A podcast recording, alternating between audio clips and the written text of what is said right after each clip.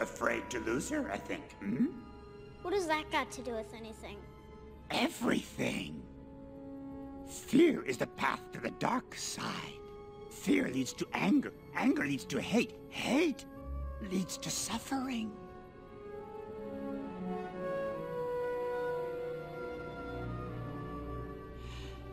I sense much fear in you.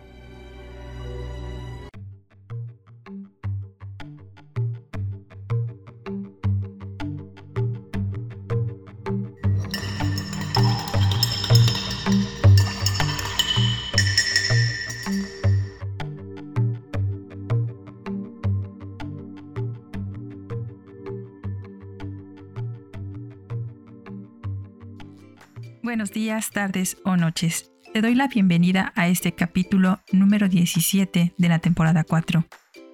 Hoy hablaremos del cuento Un hombre bueno es difícil de encontrar, uno de los mejores cuentos de Mary Flannery O'Connor, quien nació el 25 de marzo de 1925, una novelista, cuentista y ensayista estadounidense, escribió dos novelas y 31 cuentos, así como varias reseñas y comentarios.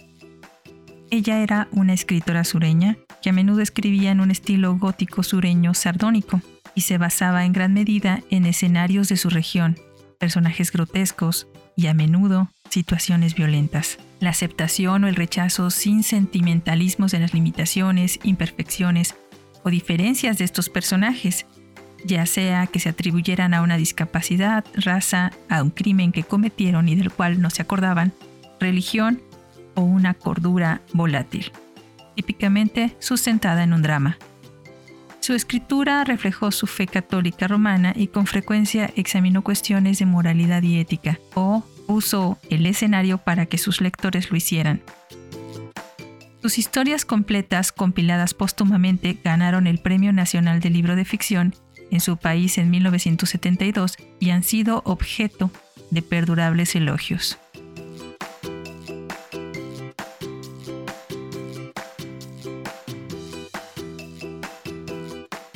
O'Connor exploró algunos de los temas contemporáneos más delicados que podrían encontrar sus personajes liberales y fundamentalistas. Abordó el holocausto en su relato La persona desplazada, la integración racial en todo lo que sube debe converger y la intersexualidad en un templo del Espíritu Santo. Su ficción a menudo incluía referencias al problema de la raza en el sur de los Estados Unidos, ocasionalmente los problemas raciales pasaban a primer plano como en El negro artificial, todo lo que se levanta debe converger y el día del juicio final. A pesar de que ella vivía apartada de todos, su escritura revela una extraña comprensión de los matices del comportamiento humano. O'Connor dio muchas conferencias sobre fe y literatura y viajó bastante lejos a pesar de su frágil salud. En el verano de 1952 se le había diagnosticado lupus eritematoso sistémico, que había sido una enfermedad común en su familia. Vivió 12 años después de su diagnóstico, 7 años más de lo que se esperaba.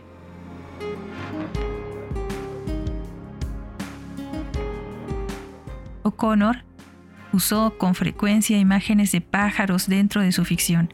Estaba fascinada por las aves de todo tipo. Criaba patos, avestruces, emus, tucanes y cualquier tipo de ave exótica que pudiera conseguir, al tiempo que incorporaba imágenes de pavos reales en sus libros. Escribió sus pavos reales en el ensayo titulado El rey de los pájaros.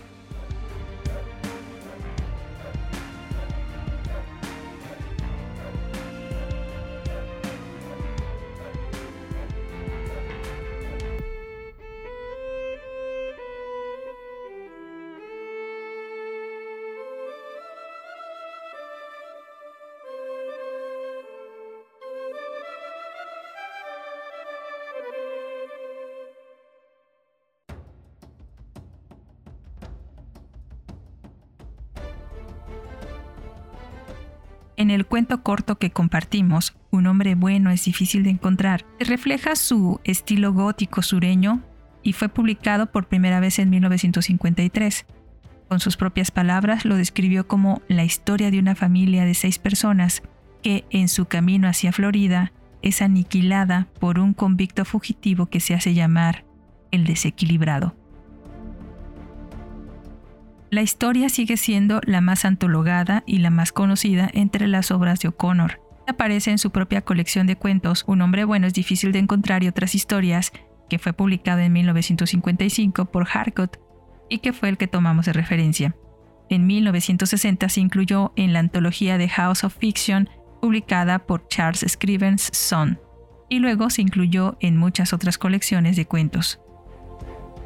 Esta obra ha sido adaptada de diferentes maneras, ha sido pasada al cine, pero según los críticos, las películas no describen bien la historia. El músico de folk estadounidense Sufjan Stevens también adaptó la historia a una canción titulada con el mismo nombre. La canción la canción está escrita en primera persona desde el punto de vista del desequilibrado. En mayo del 2017, Deadline Hollywood informó que se haría una adaptación cinematográfica de la historia protagonizada por Michael Rocker, a partir de un guion de Benedict Fitzgerald.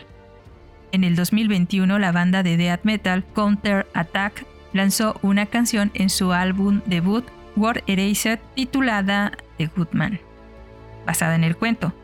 La banda de Baltimore, Maryland, June Star, que fue fundada por el profesor de inglés de la escuela secundaria Andrew Green en 1998, durante 20 años ha estado lanzando discos con el nombre de la hija de Bailey, June Star. En fin, espero que el cuento les haya gustado y hablaremos un poco sobre la agresión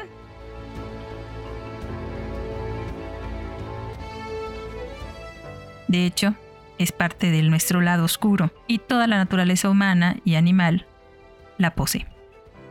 Aunque la agresión puede haber sido adaptativa en nuestro pasado antiguo, apenas parece adaptativa hoy. El desequilibrado no parece tener una vida exitosa a pesar de ser violento, agresivo y un asesino.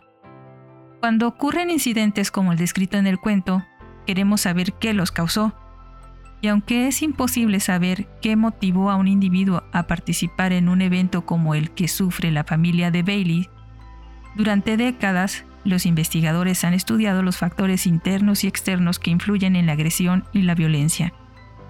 Algunos de estos factores son los que vamos a platicar a continuación.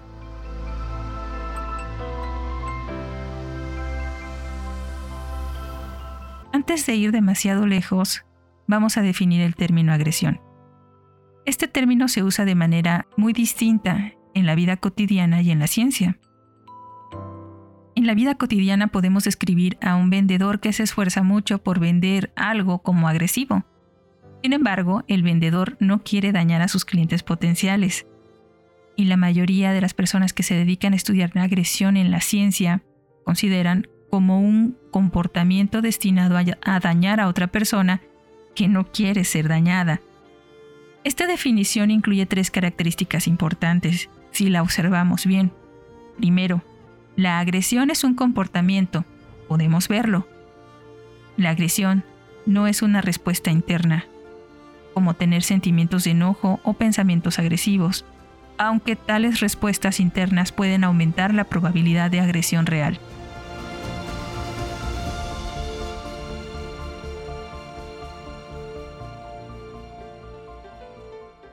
Segundo, la agresión es intencional más que accidental.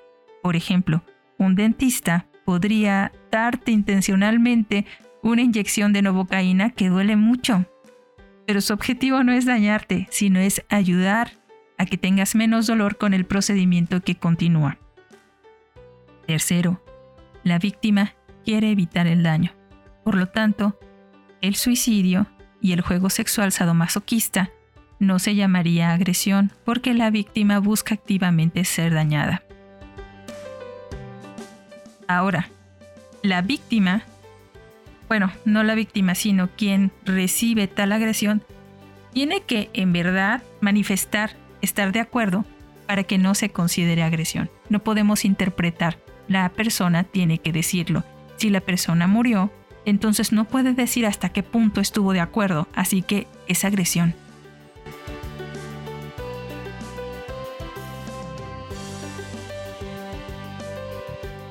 Tanto en el vocabulario científico como en la vida cotidiana, hacemos uso diferente también de otro término asociado, el término violencia. Por ejemplo, un meteorólogo o meteoróloga podría llamar a una tormenta violenta y tiene vientos intensos, lluvias, truenos, relámpagos o granizos. Todos tenemos una idea mental cuando decimos que una tormenta es violenta. Pero la violencia como agresión, con la intención de causar un daño físico extremo, lesiones o la muerte, así como todos los actos violentos son agresivos, pero no todos los actos agresivos son violentos, por ejemplo, gritar e insultar a otra persona es agresivo, pero no es violento.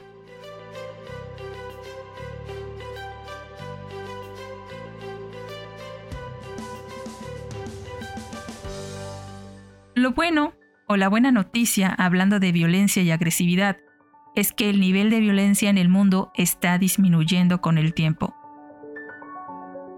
Por milenios, siglos e incluso décadas, los recuentos de cadáveres, como la proporción de esqueletos prehistóricos con heridas de hacha y punta de flecha sugieren que las sociedades prehistóricas eran mucho más violentas que las actuales. Las estimaciones muestran que si las guerras del siglo XX hubieran matado a la misma proporción de la población que las antiguas guerras tribales, entonces el número de muertos habría sido 20 veces mayor. 2.000 millones en lugar de 100 millones incluso con las armas de destrucción masiva que actualmente tenemos. Datos más recientes muestran que la tasa de homicidios en Europa ha disminuido drásticamente desde la Edad Media. Por ejemplo, los asesinatos estimados en Inglaterra se redujeron de 24 por 100.000 en el siglo XIV a 6 por 100.000 a principios de la década de 1960. La mayor disminución de la violencia ocurrió durante el siglo XVII, durante la era de la razón, que comenzó en los Países Bajos e Inglaterra y luego se extendió a otros países europeos. La violencia global también ha disminuido constantemente desde mediados del siglo XX. Por ejemplo, el número de muertes en combate en guerras han disminuido a más de 65.000 por año en la década de 1950 a menos de 2.000 por año en la década del 2000 la cantidad de golpes militares y la cantidad de campañas de violencia mortal emprendidas contra civiles.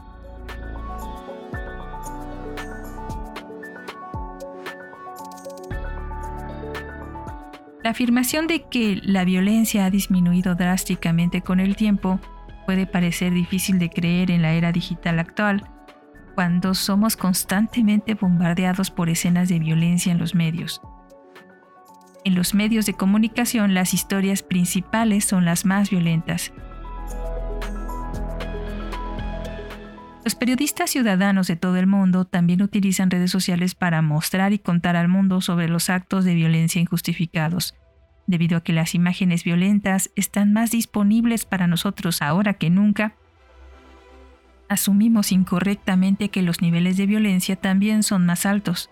Nuestra tendencia a sobreestimar la cantidad de violencia en el mundo se debe a los periodistas ciudadanos de todo el mundo que también utilizan las redes sociales para mostrar y contar sobre actos de violencia injustificados. Nuestra tendencia a sobreestimar la cantidad de violencia en el mundo se debe a la heurística de disponibilidad, que es la tendencia a juzgar la frecuencia o probabilidad de un evento por la facilidad con la que vienen a la mente las instancias relevantes, Debido a que con frecuencia estamos expuestos a escenas de violencia en los medios de comunicación, los actos de violencia son fácilmente accesibles en la memoria y vienen a la mente con facilidad, por lo que asumimos que la violencia es más común de lo que realmente es. La agresión humana es muy compleja y está provocada por múltiples factores. Vamos a platicar sobre algunos factores que pueden estar causando que esta agresividad se dé tanto internas como externas y que son las más importantes. Las causas internas incluyen cualquier cosa que la persona aporte a la situación aumente la probabilidad de agresión y las causas externas incluyen cualquier cosa en el ambiente que aumente la probabilidad de agresión. Finalmente, vamos a hablar si hay acaso algunas estrategias para reducir la agresión. Un factor importante es la edad. ¿A qué edad las personas son más agresivas? Es posible que te cause sorpresa saber que los niños pequeños de 1 a 3 años son los más agresivos. Pero si tienes uno cerca, sabrás que lo que te digo es verdad. Los niños pequeños a menudo confían en la agresión física para resolver los conflictos y obtener lo que quieren. En situaciones de juego libre, se ha descubierto que el 25% de sus interacciones son agresivas. Ningún otro grupo de personas, ni la mafia, ni pandillas callejeras, recurren a la agresión el 25% de su tiempo.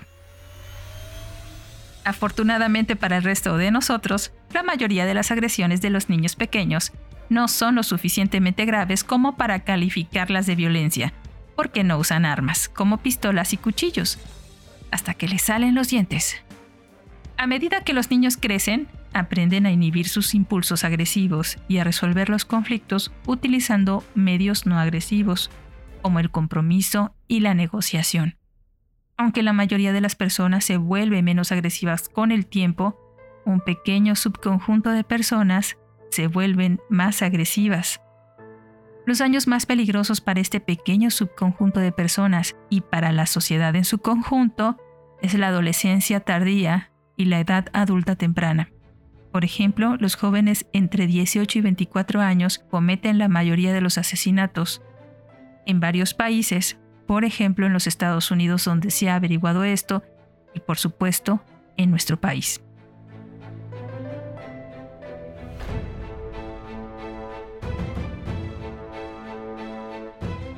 El género. Adivina qué género es el más agresivo. En todas las edades, los machos tienden a ser más agresivos físicamente que en las hembras. Sin embargo, sería un error pensar que las hembras nunca somos físicamente agresivas.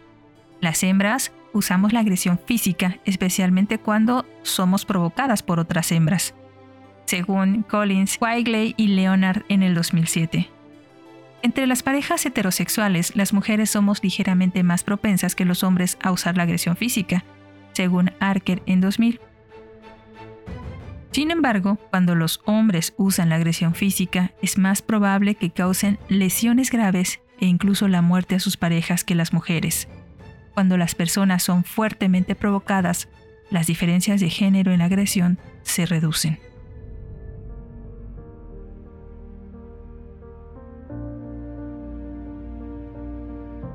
Y ya sabemos que las mujeres somos mucho más propensas que los hombres a involucrarnos en agresión relacional definida como dañar intencionalmente las relaciones sociales, los sentimientos de aceptación o la inclusión dentro de un grupo de otra persona.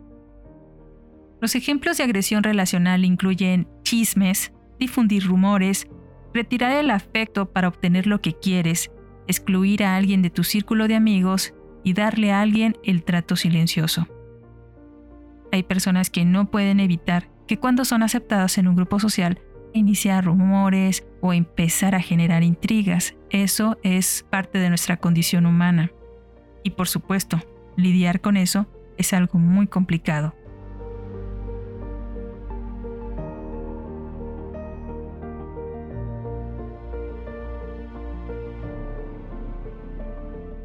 Otro factor interno son los rasgos de personalidad relacionados con la agresión. Algunas personas parecen estar malhumoradas y agresivas casi todo el tiempo. La agresividad es casi tan estable como la inteligencia. Las diferencias individuales en la agresividad a menudo se evalúan mediante cuestionarios de autoinforme. Existen varios cuestionarios de agresión que incluyen elementos como me meto en peleas un poco más que las personas promedio y cuando me siento frustrado, dejo que mi irritación se muestre las puntuaciones de estos cuestionarios se relacionan positivamente con las conductas agresivas y violentas, pero a veces nos autoengañamos.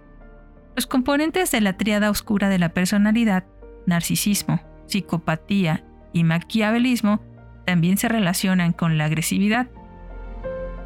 El término narcisismo proviene de un mito donde un personaje griego llamado Narciso se enamora de su propia imagen reflejada en el agua los narcisistas tienen el ego inflado y arremeten agresivamente contra los demás cuando sus egos inflados se ven amenazados. Es un mito común que las personas agresivas tengan baja autoestima. Los psicópatas son personas insensibles que carecen de empatía por lo demás. Uno de los disuasivos más fuertes de la agresión es la empatía, de la cual carecen los psicópatas. El término maquiavelismo proviene del filósofo y escritor italiano Nicolás Maquiavelo, quien abogó por usar cualquier medio necesario para obtener un poder político en bruto. En fin, como no somos psicólogos ni estamos especializados en diagnosticar, vamos a evitar utilizar estas palabras para clasificar o etiquetar a otros.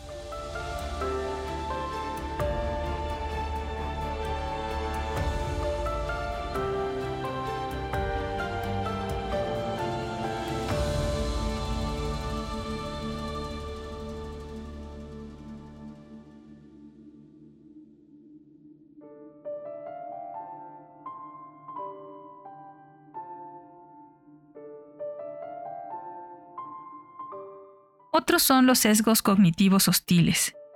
Una clave para mantener la agresión bajo control es darle a la gente el beneficio de la duda. Algunas personas, sin embargo, hacen todo lo contrario. Hay tres sesgos cognitivos hostiles. El sesgo de la atribución hostil es la tendencia a percibir acciones ambiguas de otros como acciones hostiles. Por ejemplo, si una persona choca contigo, una atribución hostil sería que la persona lo hizo a propósito y quiere lastimarte. El sesgo de la percepción hostil es una tendencia a percibir las interacciones sociales en general como agresivas. Por ejemplo, si ves a dos personas hablando animadamente, una percepción hostil sería que están peleando entre sí.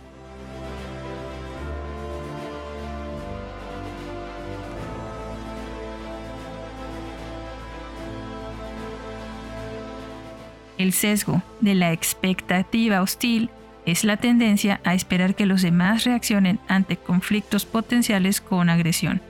Por ejemplo, si te encuentras a otra persona, una expectativa hostil sería que la persona suponga que lo hiciste a propósito y te atacará a cambio. Las personas con sesgos cognitivos hostiles ven el mundo como un lugar hostil. Ahora bueno, estos fueron algunos de los factores externos. Vamos a hablar ahora de algunos factores externos. Uno de ellos es la frustración y otros eventos desagradables. Una de las primeras teorías de la agresión propone que la agresión es causada por la frustración, que se definió como el bloqueo del comportamiento dirigido a un objetivo. Por ejemplo, si estás parado en una larga fila para comprar tortillas, es frustrante cuando alguien se mete en la fila frente a ti. Bueno, creo que actualmente ya no se hace fila para las tortillas, así que solamente a las personas que tienen más o menos en mi edad recordarán esto. Pero imagínate en una fila, en cualquier fila que quieras, y alguien se mete delante de ti. No importa si es en el lugar inmediato anterior, sino puede ser, no sé, en cualquiera de los lugares. Mmm, te sientes molesto. Bueno, pero no todos nos sentimos igual de molestos. Esta teoría se amplió más tarde para decir que todos los eventos desagradables no solo los frustrantes causan agresión. Un evento desagradable como la frustración o provocaciones, rechazos sociales, incluso el clima, altas temperaturas, ruidos fuertes, aire contaminado, malos olores, contaminación, humo de segunda mano, o sea, una persona que está fumando y te está echando el humo, y el hacinamiento, cuando estamos muchas personas todas confinadas, puede causar agresión los eventos desagradables desencadenan automáticamente una respuesta de lucha y huida. Las armas. Obviamente usar un arma puede aumentar la agresión y la violencia, pero el simple hecho de ver un arma aumenta la agresividad. ¿No me crees? Los investigadores Berowitz y LePage en 1967 hicieron un estudio en el cual los investigadores sentaron a los participantes enojados en una mesa que tenía una escopeta y un revólver. Y en la condición de control, es decir, un control es un grupo de contraste, en lugar de las armas habían raquetas de badminton y volantes. Se les dijo a los participantes que los artículos sobre la mesa formaban parte de un estudio distinto, pero el investigador se había olvidado de guardarlos. Se suponía que el participante debía decir qué nivel de descarga eléctrica administra a una persona que fingía ser otro participante, y las descargas eléctricas se utilizaron para medir la agresión. El experimentador les dijo a los participantes que ignoraran los artículos sobre la mesa, pero aparentemente no pudieron. Los participantes que vieron las armas se sorprendieron más que los participantes que vieron artículos deportivos. Y esto es normal. Varios otros estudios han replicado este llamado efecto de armas, incluidas algunas realizadas fuera del laboratorio. Pero bueno, aquellos que tenían las armas a la mano, además de estar sorprendidos, también dieron descargas eléctricas más altas a sus contrincantes que los que en lugar de armas tenían pues otros objetos. El siguiente ejemplo encontró que los automovilistas eran más propensos a tocar la bocina cuando otro conductor se detenía si en su vehículo llevaban un rifle visible en su ventana trasera que cuando no llevaban un rifle. Sin embargo, los conductores probablemente estaban respondiendo de manera automática y no deliberada. Otra investigación demostró que los conductores que tenían armas en sus vehículos son conductores más agresivos que aquellos que no llevan armas. Y pues claro, tiene un poco de lógica.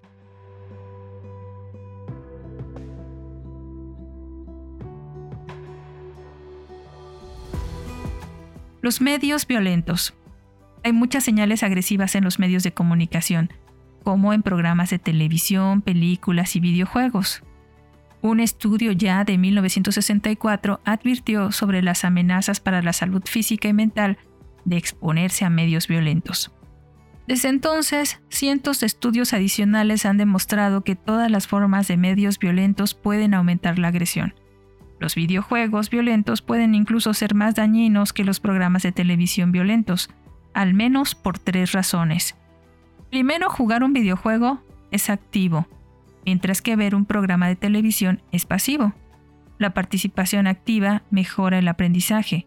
Un estudio encontró que los niños que jugaban videojuegos violentos eran más agresivos después que los niños que simplemente miraban el juego.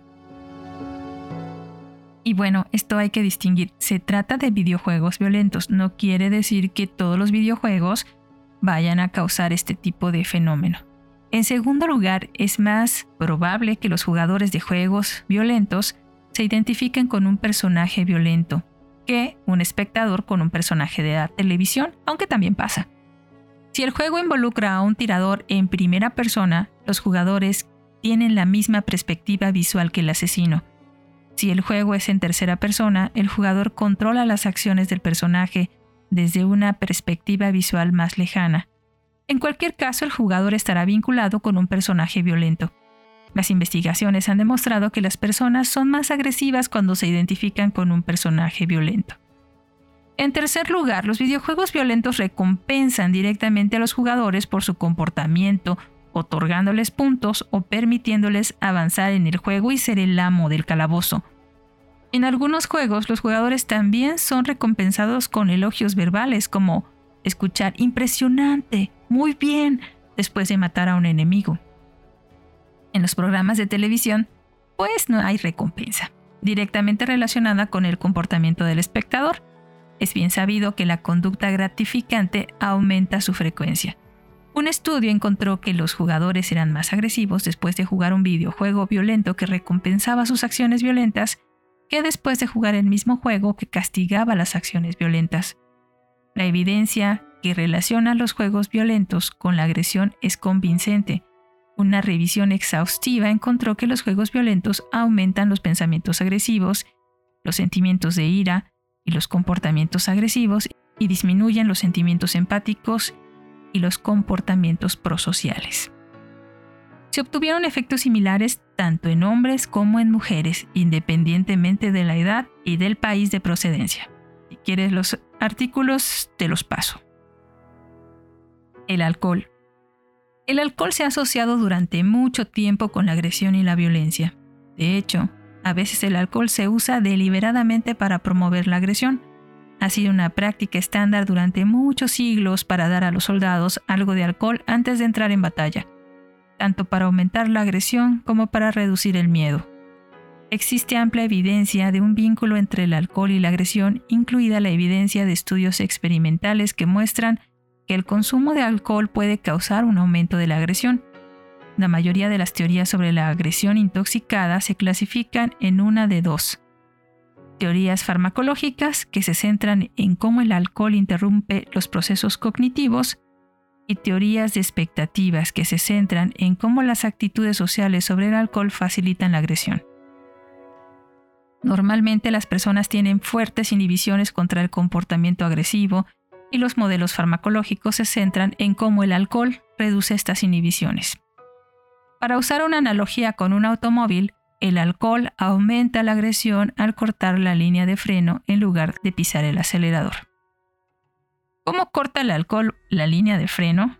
El alcohol interrumpe las funciones ejecutivas cognitivas que nos ayudan a organizar, planificar alcanzar metas e inhibir conductas inapropiadas. El alcohol también reduce la glucosa, que proporciona energía al cerebro para el autocontrol. El alcohol tiene un efecto miope en la atención, hace que las personas encuentren la atención solo en características más deseadas de una situación y no presten atención a las características más sutiles. En algunos lugares donde se consume alcohol, por ejemplo en un bar lleno de gente, las provocaciones pueden ser importantes. El alcohol también reduce la autoconciencia, lo que disminuye la atención de los estándares internos contra el comportamiento agresivo. Según las teorías de las expectativas, el alcohol aumenta la agresión porque la gente espera que así sea. En nuestros cerebros, el alcohol y la agresión están fuertemente vinculados. De hecho, la investigación muestra que exponer subliminalmente a las personas a palabras relacionadas como alcohol, por ejemplo, vodka, pueden hacerlas más agresivas, aunque no beban ni una gota de alcohol. En muchas culturas, las ocasiones para beber son periodos de tiempo libre, acordados culturalmente en los que las personas no son responsables de sus acciones. Aquellos que se comportan agresivamente cuando están intoxicados a veces le echan la culpa a la bebida por sus acciones agresivas, esta evidencia de investigación significa que la agresión está contenida de alguna manera en el alcohol, pero esto no es así. El alcohol aumenta en lugar de causar tendencias agresivas. Solo las va a aumentar, no las va a generar. El alcohol por sí solo, pues está ahí en el estante sin hacer nada. Los factores que normalmente aumentan la agresión, la frustración y otros eventos desagradables las señales agresivas y los demás factores internos tienen un efecto más fuerte en las personas intoxicadas que en las personas sobrias. En otras palabras, el alcohol parece aumentar principalmente la agresión en combinación con otros factores. Si alguien te insulta o te ataca, tu respuesta probablemente será más agresiva si estás borracho que sobrio. Sin embargo, cuando no hay provocación, el efecto del alcohol sobre la agresión puede ser insignificante. Muchas personas disfrutan una bebida ocasional sin volverse unos locos. ¿Cómo reducir la agresión? La mayoría de la gente está muy preocupada por la cantidad de agresión en la sociedad. La agresión interfiere directamente con nuestras necesidades básicas de seguridad y protección. Por lo tanto, es urgente encontrar formas de reducir la agresión, aunque sea menos que nunca es inaceptable. Debido a que no existe una causa única para la agresión, es difícil diseñar tratamientos efectivos. Un tratamiento que funciona para un individuo puede no funcionar para otro, y algunas personas extremadamente agresivas, como los desequilibrados, los psicópatas, se consideran intratables. De hecho, muchas personas han comenzado a aceptar el hecho de que la agresión y la violencia se han convertido en una parte intrínseca e inevitable de nuestra sociedad. Dicho esto, ciertamente hay cosas que se pueden hacer para reducir la agresión y la violencia.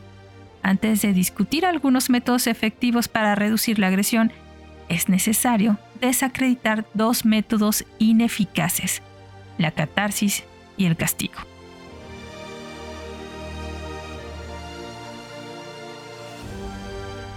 La catarsis se remonta a Aristóteles y significa limpiar o purgar. Aristóteles enseñó que ver obras trágicas brinda a las personas una liberación emocional de las emociones negativas. En la tragedia griega, los héroes no solo envejecían y se retiraban, sino a menudo eran asesinados. Sigmund Freud revivió la antigua noción de catarsis al proponer que las personas deberían expresar su ira reprimida. Algo así como lo que intentaba hacer la abuelita con el desequilibrado. Freud creía que si lo reprimían, las emociones negativas se acumulan dentro del individuo y emergen como trastornos psicológicos. De acuerdo con la teoría de la catarsis, actuar agresivamente o incluso ver la agresión purga los sentimientos de ira y los impulsos agresivos en canales inofensivos. Desafortunadamente para la teoría de la catarsis, la investigación actual muestra que a menudo ocurre lo contrario. Si ventilar la ira no la elimina, entonces ¿qué lo hace? Todas las emociones, incluida la ira, consiste en estados corporales, por ejemplo, excitación y significados mentales. Para deshacerte de la ira, puedes concentrarte en cualquiera de esos dos. Estados corporales y significados mentales. La ira se puede reducir a deshacer el estado de excitación. Por ejemplo, relajarte, escuchar música relajante o contar hasta 10 antes de responder. O sí, contar hasta 10 funciona. Las tácticas mentales también pueden reducir la ira, como reformular la situación, distraerse y centrar la atención en temas más agradables. Los comportamientos incompatibles también pueden ayudar a deshacerse de la ira, por ejemplo, acariciar a tu perro, ver una comedia, besar a tu amante y ayudar a alguien que lo necesite, por lo que estos actos son incompatibles con la ira y por lo tanto hacen que el estado de ira sea imposible de sostener. Viendo la situación que te provocó la ira desde una perspectiva más, más distante y que al fin termina por no valer la pena. Ahora el castigo. Muchas de las culturas, y principalmente la mexicana, asume que el castigo es una forma eficaz de disuadir la agresión y la violencia. El castigo se define como infligir dolor o quitar placer por una fechoría causada.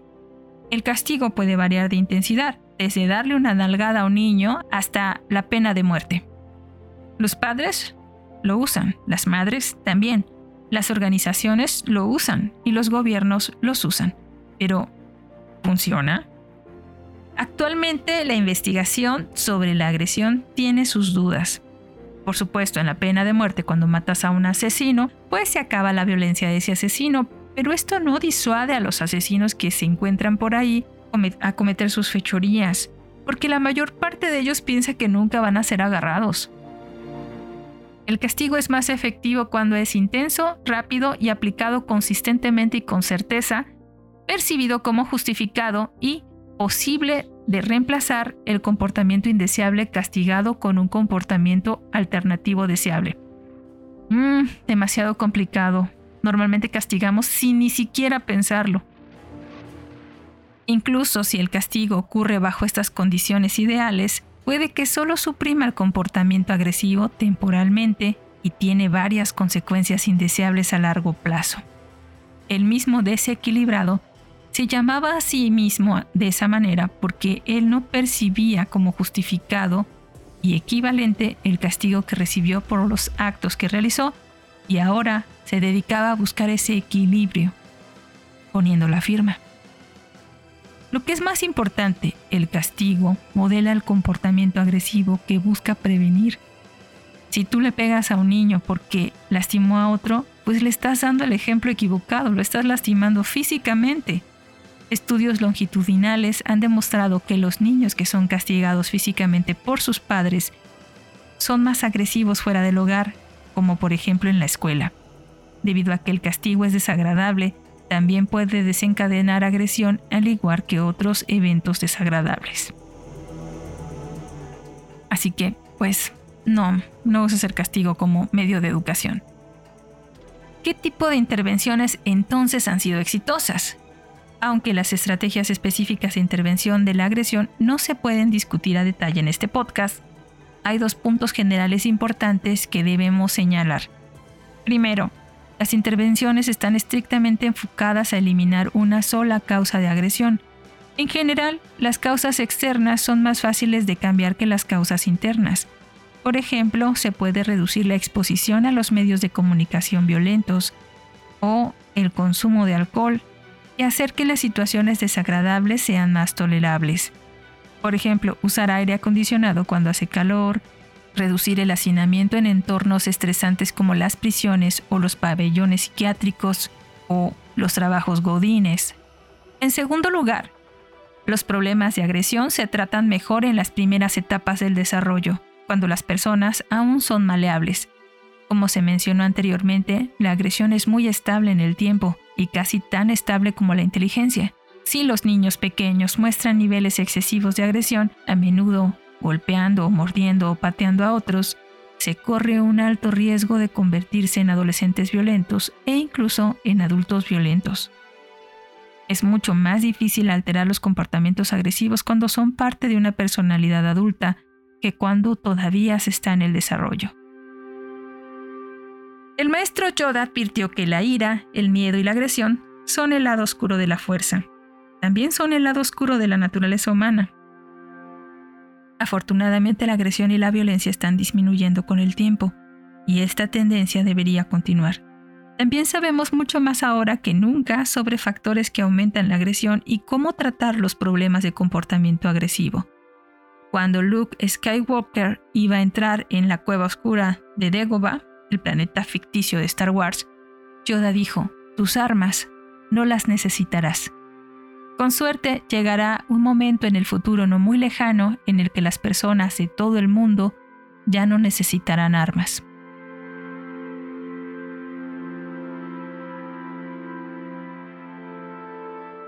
¿Y tú? ¿Cómo manejas tu agresión? ¿Qué te despierta? ¿Las conductas agresivas más violentas? ¿Te has sentido desequilibrado ante algún tipo de castigo o reprimenda que has recibido? ¿Cómo hubieras actuado si estuvieras del lado contrario? Escríbenos. Esto fue todo por hoy. Yo soy Gladys Yáñez. No te pierdas la grabación del cuento Un hombre bueno es difícil de encontrar. Nos vemos en la próxima emisión, donde platicaremos sobre las festividades de Día de Muertos y Todos Santos, un sincretismo sacado de la confluencia de dos mundos. Platicaremos de los elementos del altar de la fiesta, la ciencia y la literatura que se encuentra alrededor de estas fechas. Desde nuestra cabina de grabación en el corazón de Jalapa, Veracruz, México, acompañándote en tu rutina de ejercicio o ayudándote a conciliar el sueño, te abrazamos hasta donde sea que nos estés escuchando. Escríbenos y dinos qué tema te gustaría oír y con gusto haremos una cucharadita especialmente dedicada para ti. Hasta pronto.